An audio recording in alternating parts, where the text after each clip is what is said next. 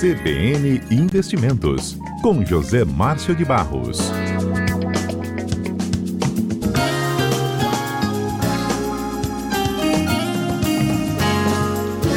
Vamos falar um pouco de economia com José Márcio de Barros. José Márcio é especialista em investimentos, às sextas-feiras, e economista também, naturalmente. Ele nos ajuda aqui a fazer nosso dinheirinho render, entender um pouco mais como é que está o noticiário econômico? Semana passada, Zé Márcio falou que em nada surpreendia, apesar das críticas do governo central, o do governo federal, perdão, na, em nada surpreendia o Banco Central manter os juros aí a 13,75%, porque o risco de inflação é grande, não só no Brasil, há um, pressão inflacionária em todo o mundo. E agora ele fala justamente da inflação, do IPCA, que foi divulgado recentemente, né, Zé Márcio? Boa tarde. Boa tarde, Mário. Boa tarde aos ouvintes da CBN. Sim, foi divulgado agora de manhã o IBGE divulgou o IPCA de abril e ele veio em. O indicador veio com 0,61, tinha sido 0,71 em março, e nos últimos 12 meses uh, o índice acumula aí 4,18, né?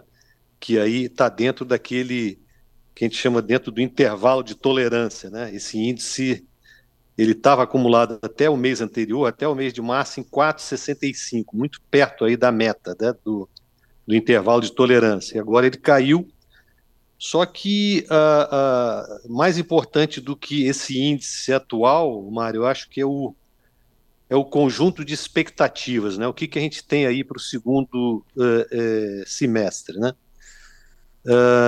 no segundo semestre, a inflação deve voltar a subir, e a gente já começa a ver isso aí na própria pesquisa Focus, que é divulgada semanalmente, diz que a gente vai terminar o ano ao redor de 6%, e ela já começa, sim, a apresentar algumas altas daqui para frente. Por quê? Né? Julho, agosto e setembro do ano passado, Mário, eu não sei quantos de nós se recordam disso, mas uh, nós, nós tivemos aí um índice com deflação, né? Julho teve uma queda de 0,68, uma deflação, julho de 2022, agosto de 2022, uma deflação de 0,36 e setembro 0,29 uh, de deflação também. Então nós estamos falando aí só de, uh, de deflação em mais do que 1,33% de, de, de deflação. Né? A notícia ruim aí, por isso que a gente fala de o conjunto ativas, é porque coisas que virão para atrapalhar o olho da inflação, né? E Tá um pouco ruim o contato com o Zé Márcio. Daqui a pouquinho ele Sim, volta. Né, a alíquota Zé única para... Você pode repetir, amigo? Oi? Porque essas suas duas últimas frases falhou o seu áudio. Você falou a notícia Sério? ruim aqui e começou a falhar. É, a notícia ruim, Mário e ouvintes, é de que a partir do dia 1 de junho vai entrar em vigor a, a, a, padronização do ICMS, ou seja, não passar a ter uma alíquota única para gasolina e álcool anidro, né? Isso poderá elevar aí o preço do, do, dos combustíveis em 10% em algumas cidades. Né? E gasolina, que é um item muito importante, gasolina tem uma pesquisa que mostra que a gasolina chega a representar 5% do orçamento familiar. Né? Então, esses 10% de aumento, que, que pode representar um aumento de 0,5% no índice inflacionário de julho? Que poderá advir só do aumento do, dos combustíveis, da gasolina. Né? E nós estamos falando isso, que quais são as outras vertentes, Mário, que entram na composição né, do preço do combustível? Nós estamos falando isso é, é, que vai ter esse aumento aí, é, independente de que o, o, o, petróleo, né, o barril do petróleo, está tendo uma, uma baixa do preço no mercado internacional.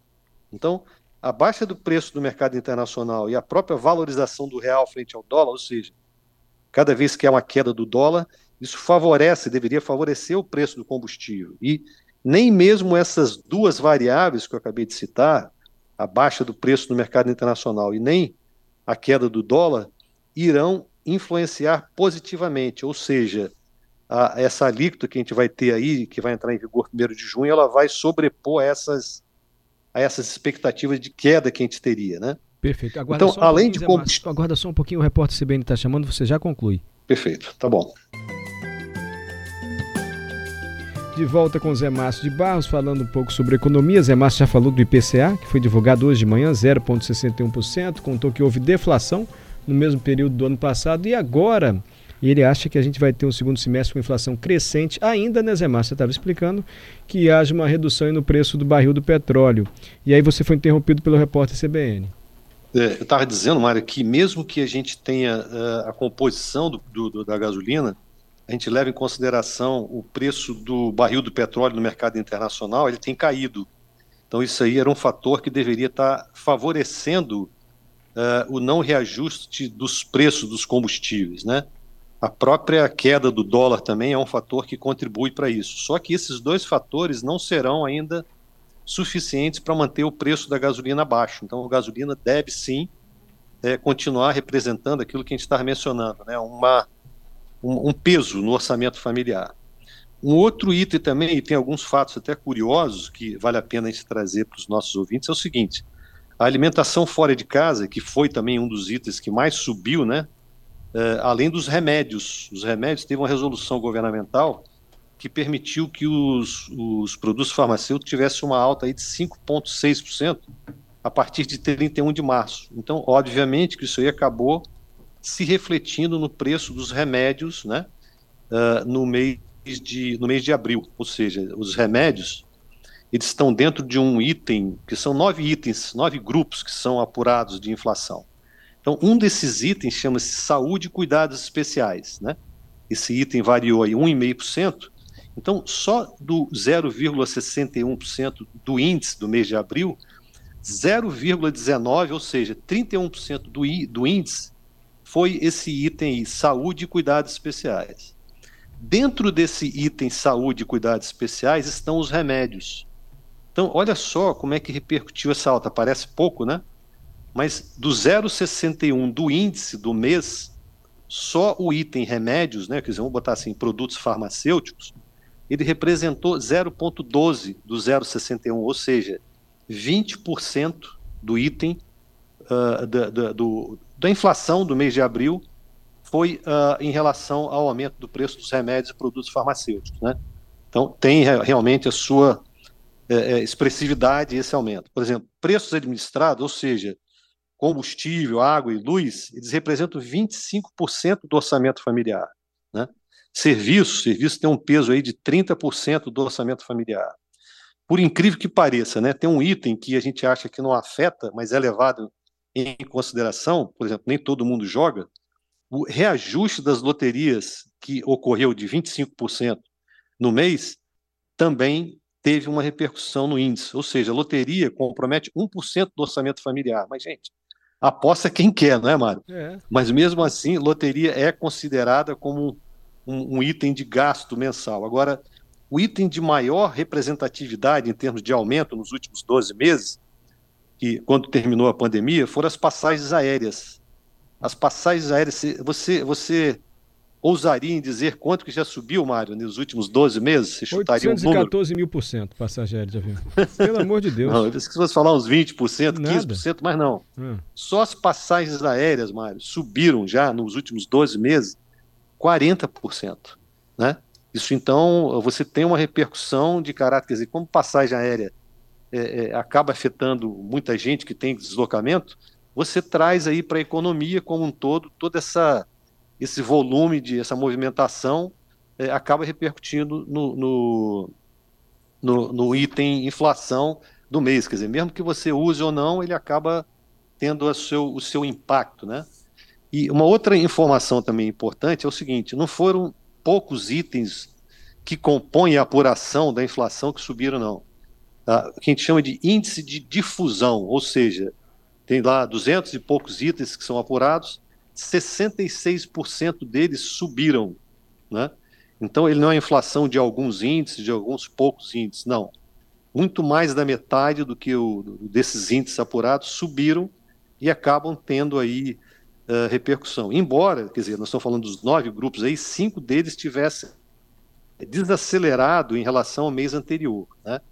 Os, dos nove itens, cinco desaceleraram e quatro subiram, sendo que uh, uh, os outros quatro, quer dizer, alimento, artigo de residência, vestuário e saúde e cuidados especiais, acabam trazendo o índice aí, conforme a gente falou, 31% do índice de, da inflação do mês de abril foi referente ao, ao ao grupo saúde e cuidados especiais. Então, tem realmente que a gente continuar acompanhando, os preços administrados vão continuar subindo, ou seja, combustível, água e luz terão esse impacto, né? Mas uh, a gente não vai uh, ficar livre de até o final do ano a gente ter mais um, em torno de 2% é, de inflação acumulado aos 4 que a gente já tem, né? Aos 4,18%. Tá é, uma outra informação interessante também, Mário, ainda tem um. Diga lá, me diga dá um minuto só para comentar uma outra. Tem uma pesquisa que foi divulgada hoje de manhã também pelo IBRE. IBRE é o Instituto Brasileiro de Economia, né, da Fundação Getúlio Vargas. Ele diz que o consumidor brasileiro tem a intenção de comprar, ou seja, de gastar mais com presentes do Dia das Mães. Então, esse indicador que era lá 6,5 iriam gastar, agora ele aumentou para 78%.